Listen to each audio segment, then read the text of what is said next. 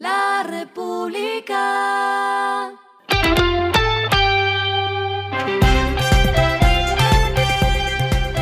Al final de la jornada, esto es lo que debes saber sobre el comportamiento de los negocios, las finanzas y la economía. Las movidas de hoy fueron.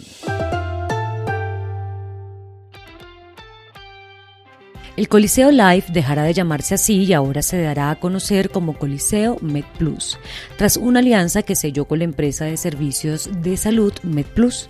La iniciativa tiene como fin promover el bienestar integral y acercar los servicios de salud prepagada a las nuevas generaciones, según comentaron los directivos de ambas compañías. El acuerdo es por cinco años con opción de ampliar ese plazo.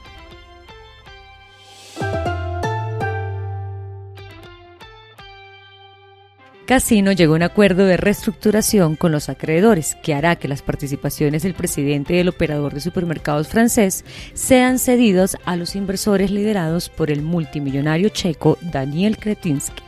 El acuerdo prevé que Casino entre en un proceso de reestructuración supervisado por los tribunales antes de octubre y complete la renovación en el primer trimestre de 2024.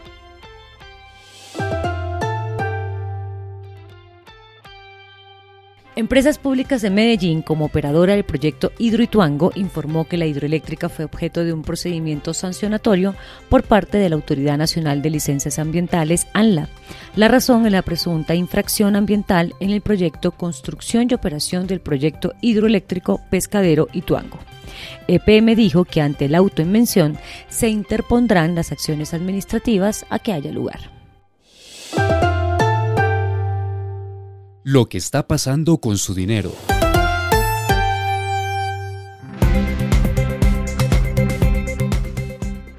A propósito de los servicios de pago entre cuentas y empresas, Druo lanzó Transferencias, un único punto de entrada para que las empresas puedan iniciar pagos directamente desde sus propias cuentas bancarias empresariales de manera automática.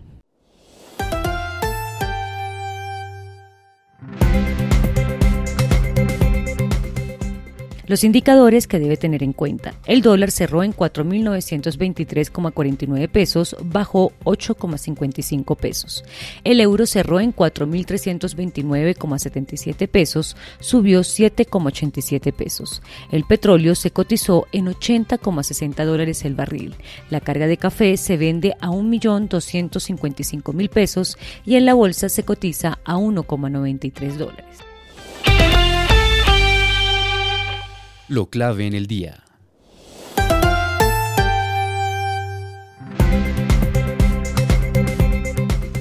Según el último informe del Banco de la República, en los primeros seis meses de 2023, las remesas alcanzaron un valor de 4.873 millones de dólares marzo con 858 millones de dólares y mayo con 877 millones de dólares fueron los meses en los que más hubo entrada de divisas extranjeras al país.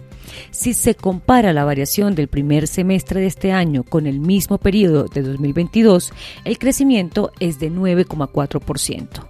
Tan solo en junio, las remesas sumaron 783,48 millones de dólares, una caída de 4,63% frente a junio del año pasado. A esta hora en el mundo. El presidente Joe Biden tiene previsto firmar una orden ejecutiva que limitará las inversiones tecnológicas críticas de Estados Unidos en China a mediados de agosto, según personas familiarizadas con las deliberaciones internas. La orden se centra en semiconductores, inteligencia artificial y computación cuántica. No afectará las inversiones existentes y solo prohibirá ciertas transacciones. Otras operaciones tendrán que notificarse al gobierno. Y el respiro económico tiene que ver con este dato. La República.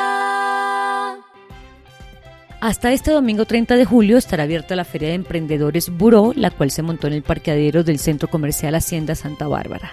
Se espera que esta edición, que es la número 22, sea una de las más visitadas con más de 20.000 personas. La República.